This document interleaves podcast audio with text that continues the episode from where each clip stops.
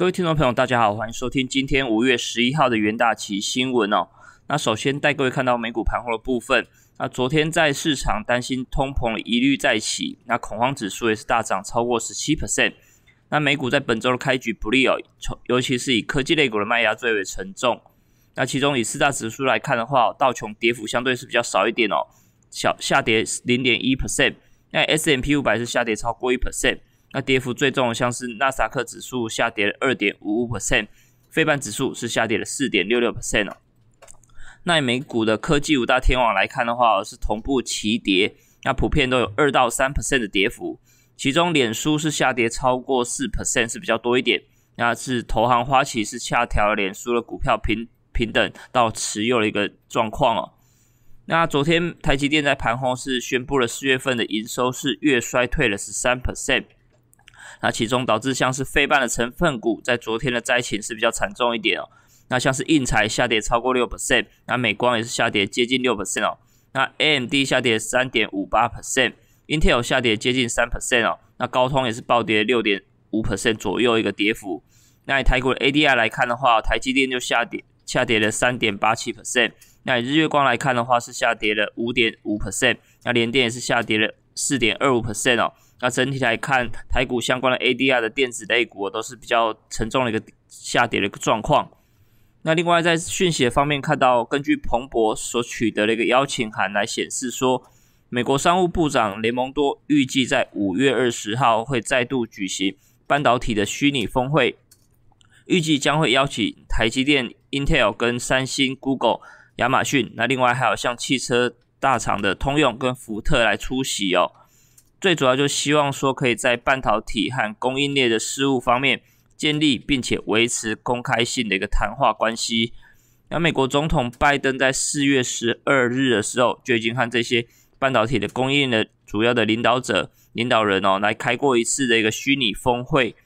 当时与会的多数企业就预期说，预料在五月份哦，可能将会再举行一次会议。那由于现在全球晶片荒啊，导致北美主要的车厂呈现一个停工的状态，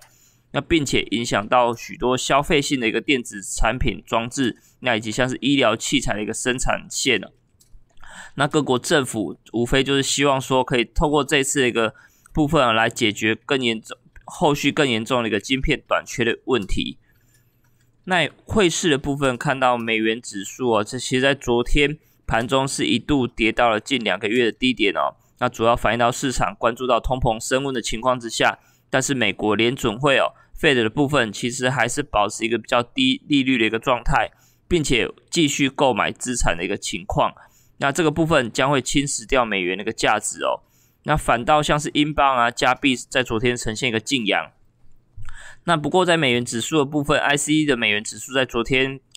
中场是小幅上涨零点零六 percent 哦，那不过盘中看起来还是比较偏弱的一个情况。那投资者还是持续关注说物价的一个上涨会不会让 Fed 在后续考虑做一个升息的动作，所以可能就是要关注到礼拜三即将公布的美国消费者物价指数，那以及周五的零零售销售的一个数据。那以 G 团体。居死的一个货币当中，那其中以英镑在昨天那个升幅是比较大一点哦。那反映像是苏格兰的领导者，其实在他主要的政党在昨天是近期赢得大选，那并且表示说将会再次举行一个所谓的独立公投。那另外一方面，英国强生在昨天也是表示说，英国将会在五月十七号进入一个解除封锁的第三步骤，那重新开放一个室内的接待。那这部分相对是有利于像是英国的经济重启啊，经济动能的一个状态。那在昨天的部分，英镑在对美元在盘中是一度触及一点四一六对一美元，那也是创二月二十五日以来的最高的一个状况哦。那中场的升幅也是来超过一 percent 之多。那另外在能源盘后部分，就是关注到美国最主要一个输油管在昨在上周末是遭受到骇客的一个勒索软体的攻击。那美国政府在随后也是发布了国家紧急状态哦。那周一在昨天的部分，那其实美国东岸最大的输油管业者表示说，主要的输油管系统目前的在中断当中哦。那最快希望可以在本周末前大幅度的恢复营运。那这条管线主要是负责从墨西哥湾到美国东北部最大的一个输油管。那管线总长超过五千五百英里，那每天大概是输送两百五十万桶的一个燃油，供应美东大概四十五%所需。那以上周五突如其来的一个网络攻击哦，那导致这条最主要的一个管线在像是天然气啊、柴油、燃油的供应受到影响哦。那市场就是观望说这条管线所关闭之后带来后续的影响。那昨天来看呢，原油市场的一个价格看起来是一个小中长是一个小小幅的一个做收。那以像 WTI 或是布兰特原油大概就是小涨零点零三跟零点一 percent。那以汽油跟燃油的部分也是小幅上涨零点三 percent 哦。那以目前来说，最大的未知数就是在于关闭的时间不知道有多长哦。那不过可以确定的是，如果关闭的时间越长，可能就是相对有利于这些成品油的价格。那当然，油价的上涨可能就是会带来更大的一个通膨的一个压力。那这个部分，投资人可是可能就是要多加留意。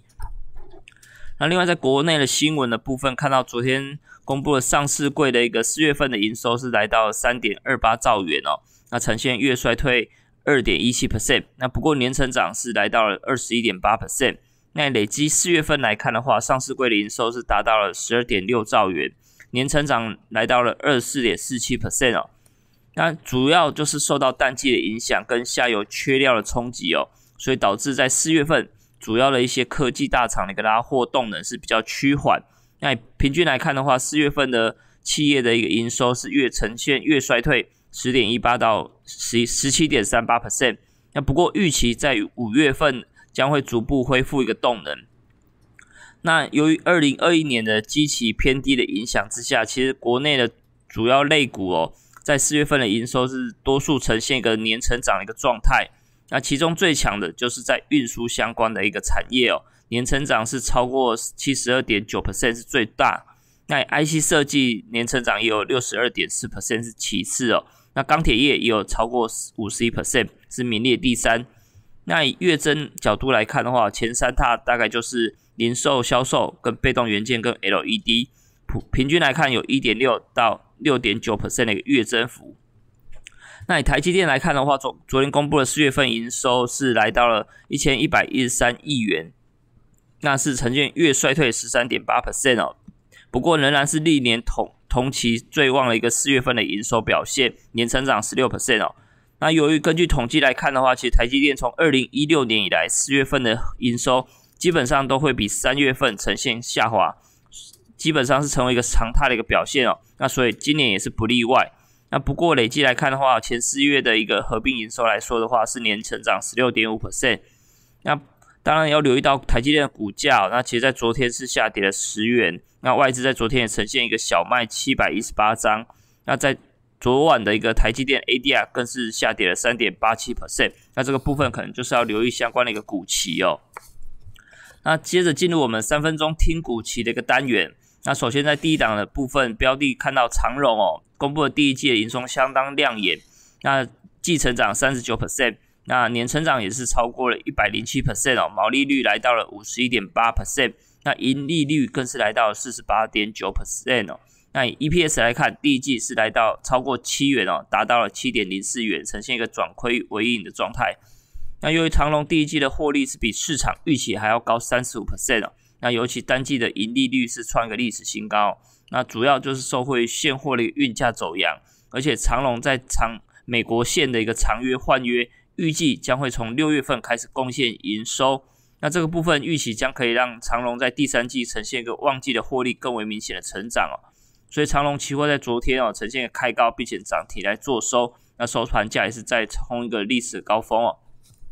那以微刚来看的话，公布的四月收看起来是不错，那像是 D 瑞跟 Netflix 有一个加量齐扬哦，让营收月成长七点四三 percent，年成长更是超过七成之多。那不过，由于中国长江储存的一个 Netfresh 产能哦，由于准备了一年之久，那预计在今年下半年将会陆续开出。那市场就是担心说，这个部分可能会导致在明年度 Netfresh 转为一个供需一个反转的一个情况，对微刚这些国内的记忆体业者可能会造成一个压力。那当然，另外像是虚拟货币先前的奇亚币，在近期是连日的走跌哦。那由于它主要是会对于机体需求是比较多一点，所以这个部分可能导致像是记忆体相关的一个需求热度呈现一个风险，那导致微钢在微钢期货在昨天震荡压回，中场是下跌了五点三六 percent，那依旧难以突破一个短期均线哦。那第三档标的，大家各位看到中钢的部分，由于受惠整个钢价持续性的一个调涨哦，那甚至像是中国碳中和政策预期将可以延续钢市的一个荣景，那加上中钢也有获利成长以及直利率的题材，所以中钢期货来看，昨天是呈现一个买买气接力上涨超过八点四 percent，那收盘价也是创一个波段新高的表现哦。那弱势股的部分就是看到联发科哦。那因为外资券商就认为说，其实高通的晶片难产瓶颈可能在下半年将会排除，那这个部分将会造成联发科的一个威胁哦。